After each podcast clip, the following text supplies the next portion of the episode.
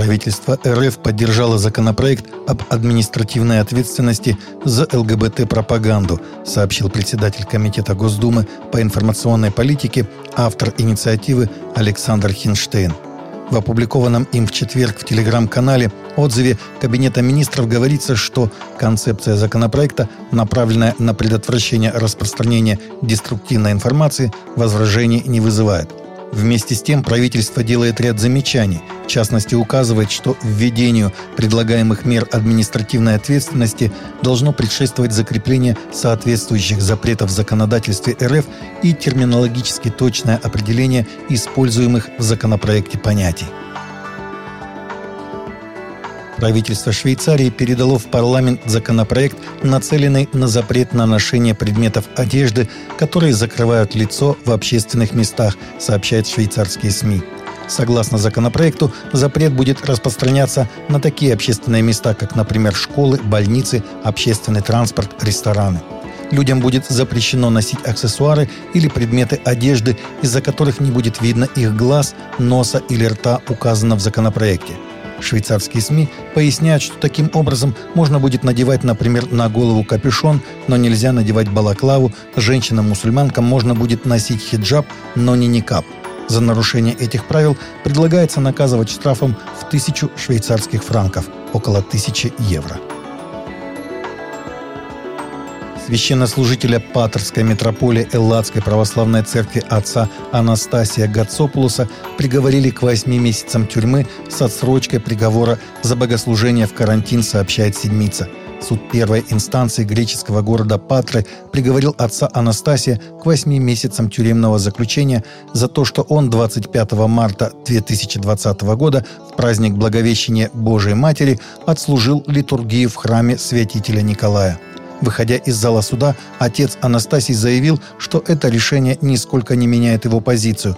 Как православный священнослужитель и как гражданин Греции я был обязан совершить богослужение и буду продолжать это делать, отметил он. Всемирно известный певец, автор песен и модельер Йо, ранее известный как Кенни Уэст, потряс мир моды в Париже на прошлой неделе, продемонстрировав модели в футболках с простой надписью «Белые жизни имеют значение». Сам Кенни также носил футболку и значок на груди с изображением УЗИ ребенка – его действия вызвали бурю критики в социальных сетях, в основном негативной, за исключением нескольких друзей, которые защищали его право выступать против коллективного менталитета. В интервью Йо Уэст заявил, что либеральная повестка дня привела к геноциду чернокожих, что в результате абортов в Нью-Йорке погибает больше детей, чем рождается, а насилие продолжается – он также утверждает, что влиятельные лица индустрии развлечений навязывают чернокожим артистам пропаганду нездорового образа жизни ради доходов.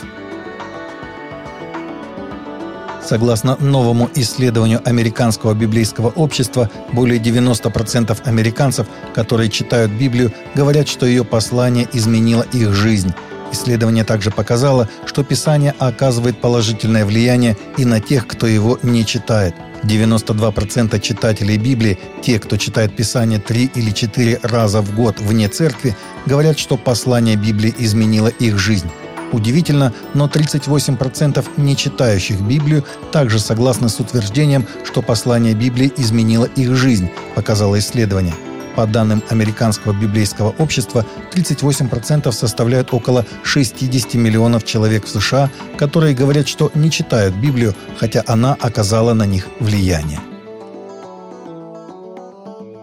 Четырехкратная обладательница премии «Эмми», телеведущая, актриса и автор бестселлеров Кэти Ли Гиффорд страстно защищала Священный союз брака, утверждая, что моногамия подвергается нападкам – Бог любит брак. Бог учредил брак по определенной причине с определенной целью. Семья так важна для Бога. Браки подвергаются нападкам. Моногамия подвергается нападкам, сказала она Fox News.